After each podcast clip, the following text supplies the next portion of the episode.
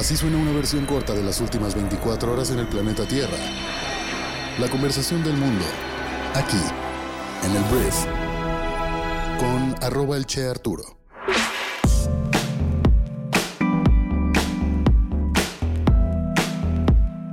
Muy buenos días, bienvenidas, bienvenidos a esto que es el brief para este jueves 6 de julio.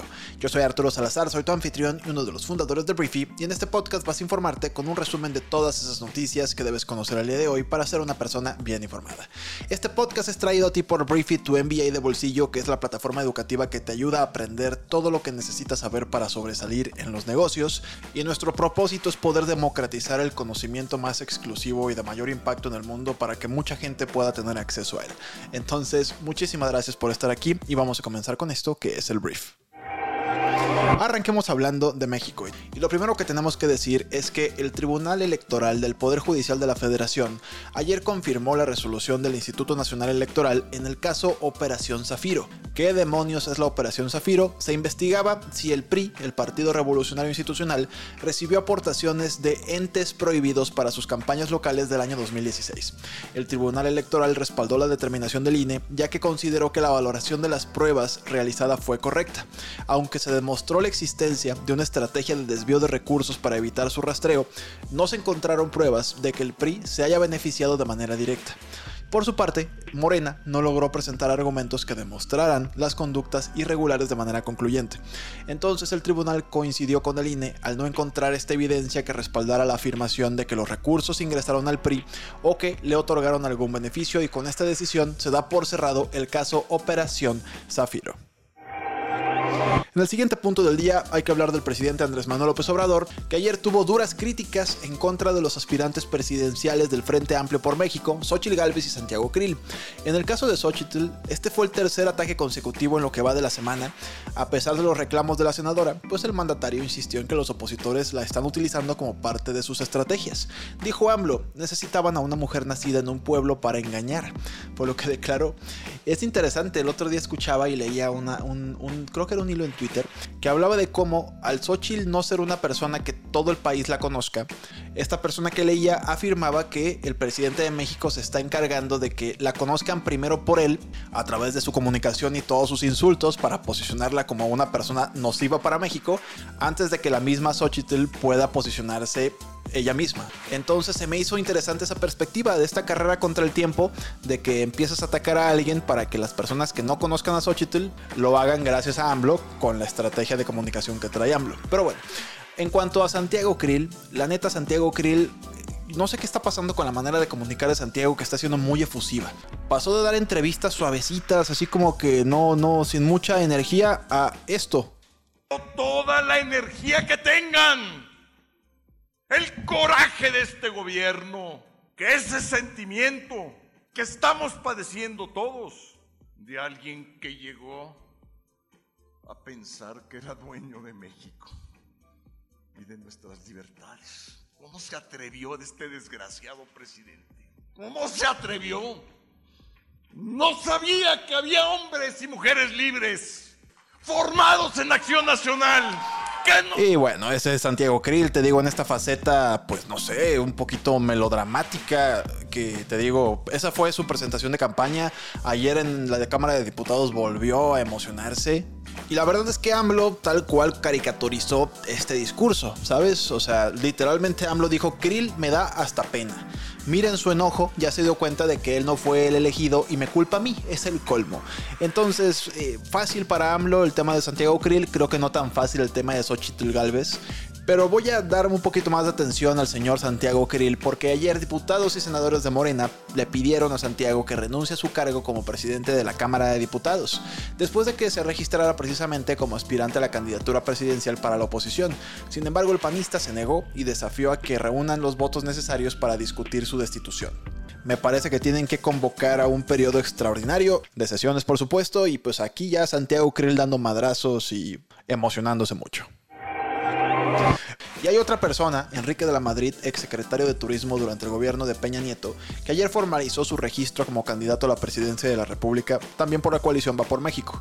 A través de sus redes, de la Madrid compartió el momento en el que presentó su solicitud como aspirante, dio un pequeño discurso sobre AMLO y también sobre sus planes en temas de seguridad, violencia, secuestros, y con eso hay una corcholata más por parte de la Alianza Va por México. Hablemos de Threads. Vamos a hablar de la nueva plataforma de redes sociales que lanzó Instagram. Instagram pues es propiedad de Meta y presentó ayer oficialmente esta nueva herramienta, esta nueva aplicación diseñada como un competidor directo de Twitter, representando la verdad una seria amenaza para la red social de Elon Musk. En Threads, los usuarios podrán publicar texto, enlaces y responder o repostear mensajes de otros, o sea, como un retweet, pero acá no es retweet. La aplicación permitirá transferir listas de seguidores y nombres de cuentas existentes de Instagram, porque al final todo esto está vinculado, y la verdad es un Twitter.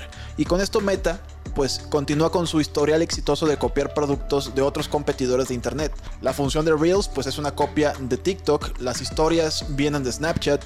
Entonces cuando uno pensaba que íbamos hacia el metaverso, resulta ser que nos llevan hacia el texto. Entonces no sé si estamos volviendo a nuestros orígenes, pero seguramente Meta vio la debilidad y toda esta incertidumbre con respecto a Twitter, obviamente también el ambiente toxiquísimo que está en Twitter y esperamos que Threads no se convierta en ese ambiente tóxico en el que todo el mundo se está mentando la madre como lo es Twitter lo veo un poco difícil, pero veremos hacia dónde va. Tampoco sé si va a ser como una red social mamadora como LinkedIn, que la gente comparte desde su MBA en Harvard hasta el curso de Coursera que acaba de hacer.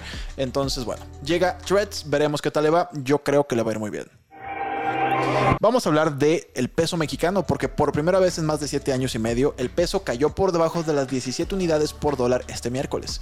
La moneda mexicana alcanzó una cotización de 16.98 pesos por dólar la mañana del día de ayer, según los datos de Bloomberg. Y al respecto, Gabriela Siller, directora de análisis económico financiero de Banco Base, señaló que es la primera vez desde el año 2015 que el tipo de cambio se sitúa por debajo de las 17 unidades. De acuerdo con la analista, si el peso continúa con la misma tendencia observada desde julio del año pasado, podría llegar a los 16.74 pesos por dólar este año. Hablemos de la industria automotriz de Estados Unidos, que está superando las expectativas a medida que las ventas de vehículos nuevos continúan aumentando a pesar de las altas tasas de interés y la inflación, según informes de The Wall Street Journal.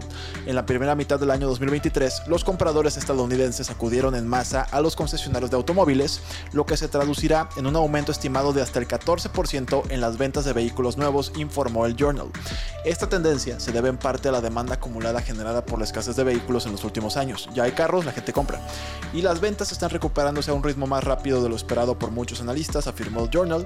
En junio el precio promedio de un automóvil nuevo alcanzó los 46 mil dólares, casi un máximo histórico. Sin embargo, se espera que la demanda disminuya hacia finales de este año. ¿Por qué esto es importante para México? Porque aquí armamos muchos carros. Si los gringos compran carros, los mexicanos seguimos armando carros. Hablemos de fútbol y voy a hablar del Paris Saint-Germain, el equipo insignia de Francia, que ayer sorprendió al anunciar la contratación del el español Luis Enrique Martínez como su nuevo entrenador hasta el año 2025. Esta decisión llega como reemplazo de Christophe Galtier, cuya salida del club ya se había oficializado unas horas antes. Y con esto Luis Enrique se convierte en el octavo entrenador del PSG desde la llegada del fondo qatarí QSI, que es Qatar Sport Investments, al club en el año 2011.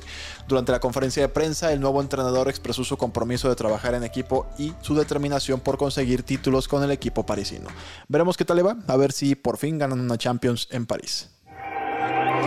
Esta fue la conversación del mundo para este jueves. Espero que te genere mucho valor y grandes conversaciones. Y si quieres tener acceso a Briefing, nuestro MBA de bolsillo, puedes hacerlo durante 90 días totalmente gratis escribiéndonos un mensaje a hola.briefy.com. Si ya lo hiciste, porque hay una alta demanda, la verdad, gracias a todos los que ya nos están escribiendo, ya te enviamos ese correo con las instrucciones, que son tres pasos muy simples para que hagas válido este cupón de 90 días y puedas disfrutar de las últimas noticias del mundo, las mejores prácticas empresariales, los mejores libros, resumidos, podcast para consumir todo este contenido mientras estás manejando en el gimnasio y por último una curación de los videos que debes ver para ser una persona que está al día. Todo esto en la misma plataforma es lo que te ofrecemos todo integrado en la misma plataforma. No tienes que ir a comprar 50 suscripciones. Nosotros las compramos, las resumimos y las ponemos en el mismo sitio para ti. Entonces espero que te genere mucho valor y te agradezco una vez más por haber escuchado este podcast. También por compartirlo con tus amigos y familiares. Y nos escuchamos el día de mañana, viernes, en la siguiente edición de esto que es el brief. Yo soy Arturo. Adiós.